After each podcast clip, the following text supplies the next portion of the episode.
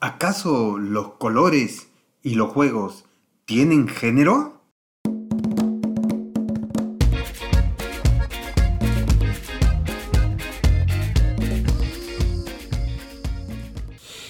¿Qué significa ser hombre? Seguimos con los capítulos de Un hombre moderno. Hoy tocaremos los siguientes puntos. Los colores, nuestros juguetes y nuestro rol en la sociedad. Los colores que usamos al vestirnos. No hay colores de hombre ni de mujeres, solo hay colores que nos agradan o no. Si nos sentimos bien con un determinado color, pues nadie tiene el derecho de meterse en nuestra elección, a no ser que yo le pida su opinión. Recuerdo que tenía un amigo que cuando alguien se ponía un polo apretado o rosado, lo catalogaba de homosexual.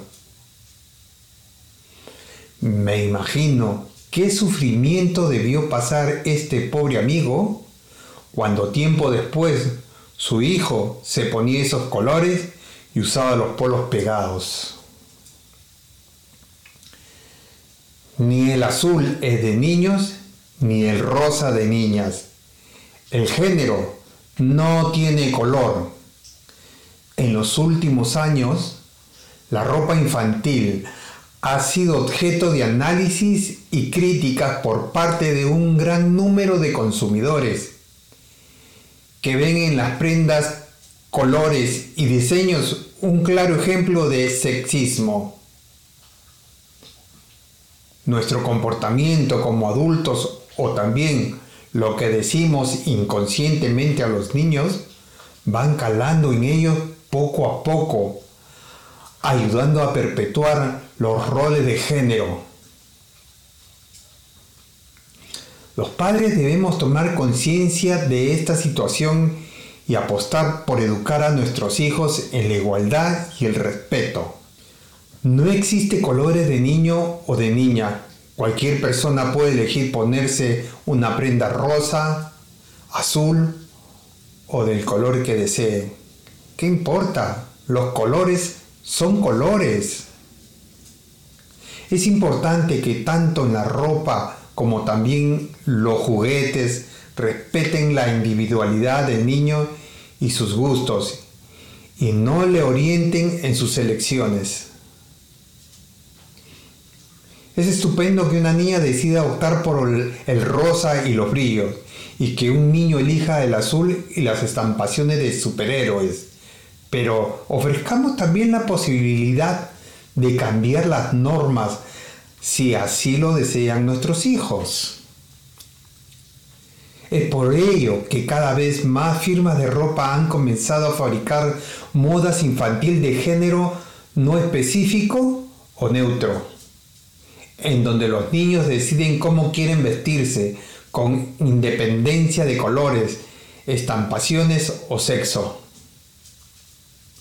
Lo que está claro es que la mentalidad va cambiando en favor de la igualdad entre niños y niñas, ya sea gracias a la educación de las familias, como las medidas que comienzan a tomar a nivel social desde la escuela, empresarios y publicidad. Las niñas prefieren el color rosa porque de manera natural se sienten identificadas con él o es debido a una percepción cultural del mismo. ¿Es el azul el color favorito de los chicos porque es una tonalidad históricamente masculina? ¿O es otra asociación a la que se ha llegado debido a los medios y la sociedad? La verdad es que si nos remontamos al siglo XIX, no vemos un uso abusivo de uno u otro color en la ropa de los niños, sino que normalmente se solían vestir a los pequeños con blanco o incluso negro, y se utilizaban materiales más pesados como el terciopelo. Es a partir del inicio del siglo XX en el que se empieza a usar colores diferentes para la vestimenta de los niños dependiendo su género. Sin embargo, nos encontramos con que históricamente los colores se asociaban a la inversa. Es decir, el rosa era usado para los chicos y el azul para las chicas. Y ustedes se preguntarán por qué.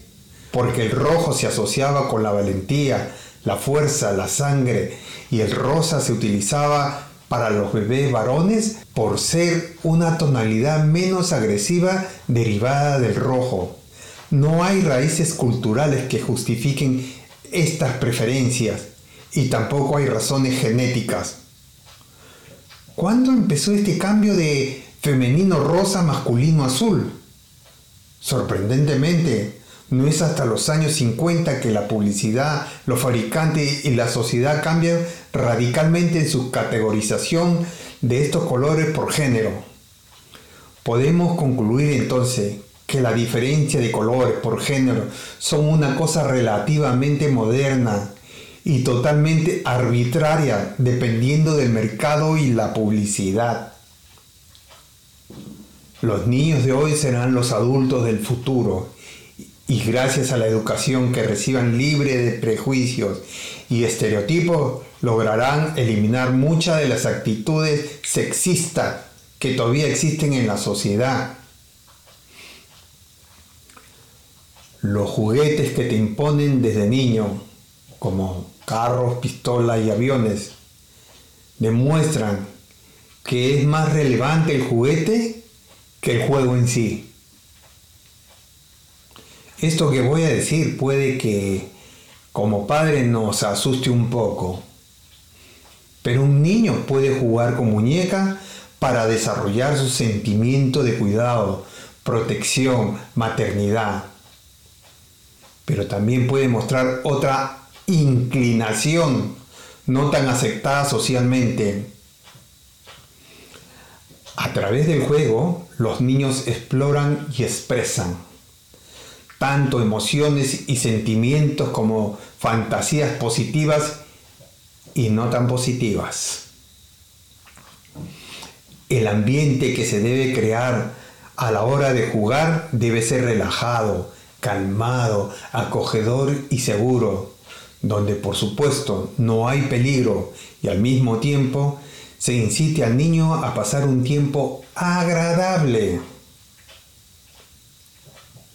Se aconseja que siempre se deje actuar al pequeño de forma independiente para que vaya adquiriendo autonomía. A medida que su edad y capacidades se lo permitan y por supuesto respetar las preferencias del juego evitando imponerle una situación o una actividad. Nos ponemos en el siguiente ejemplo. Cuando compramos un juego de diseccionar ranas, solemos pensar que influirá en los niños de tal forma que querrán ser cirujanos en el futuro y no un asesino. Los padres cuando les compramos juguetes lo hacemos con una intención y con un deseo positivo por eso es importante tener claro que el juguete no es tan importante si la infancia se desarrolla en un ambiente sano.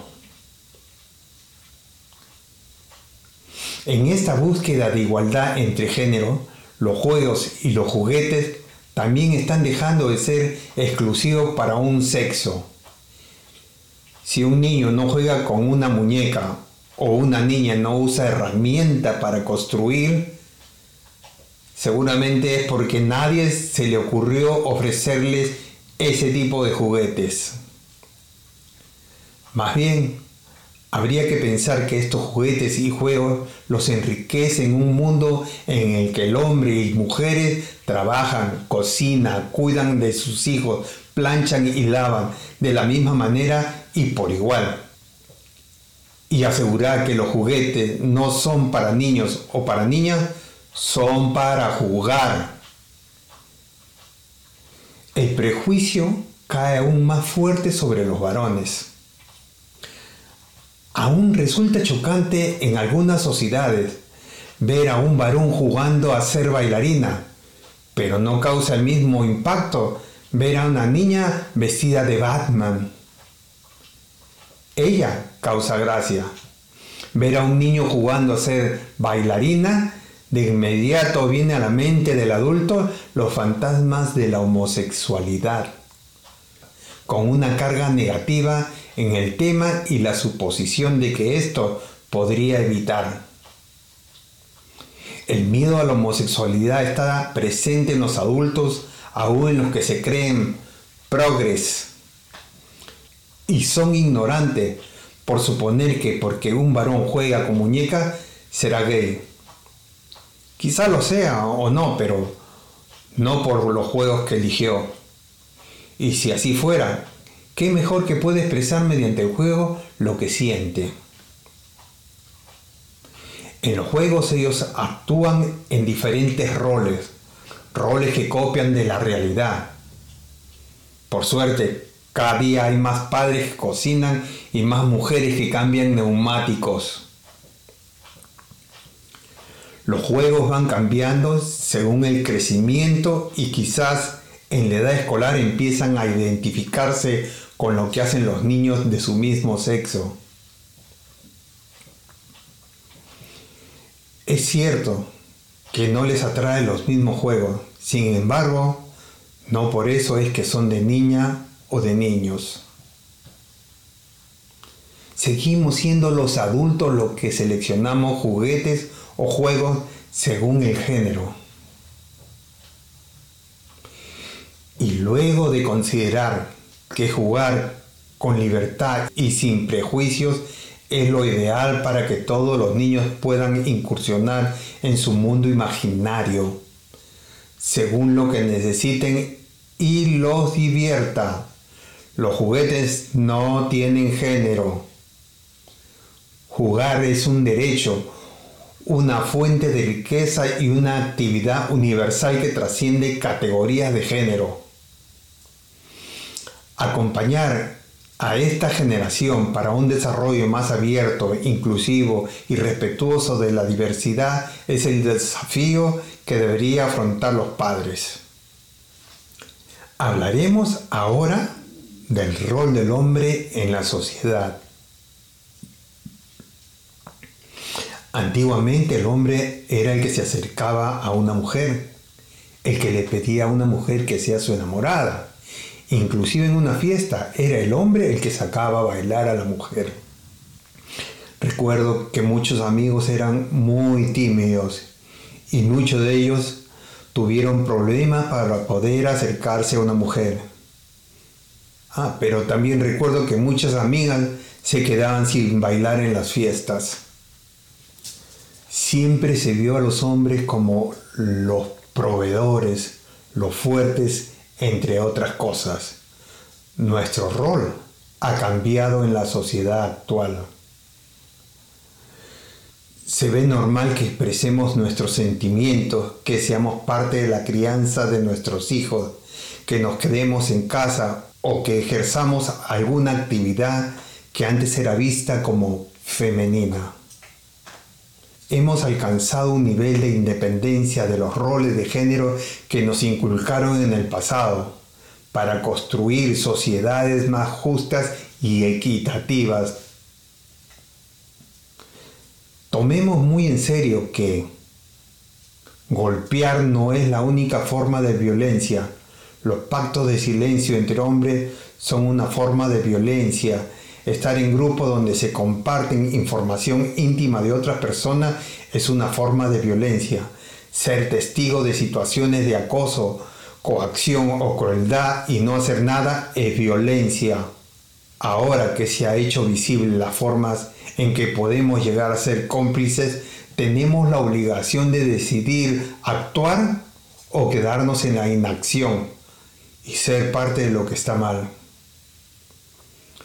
Nuestra labor como los hombres de hoy es respetar la diversidad, aceptar el cambio y ser responsable de nuestro entorno social, laboral, íntimo y sentimental. El cambio no se logra en la individualidad. El cambio es un camino que se recorre junto a los y las demás para que sean equitativos y justos para la comunidad entera. Bueno, y a ustedes, gracias por acompañarnos el día de hoy. No se olviden sacar sus propias conclusiones, suscribirse al canal de Sentimiento, dejarnos sus comentarios y lo más importante de hoy creo que es que se peca igual por acción que por omisión. Chao y bendiciones.